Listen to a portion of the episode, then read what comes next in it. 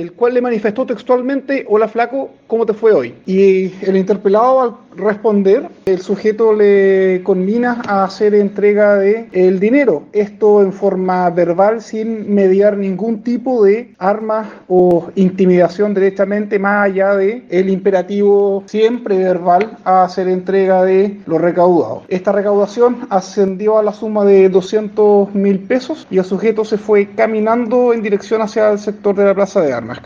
realizó un operativo de rastreo en el sector sin dar con el responsable o el autor de este ilícito.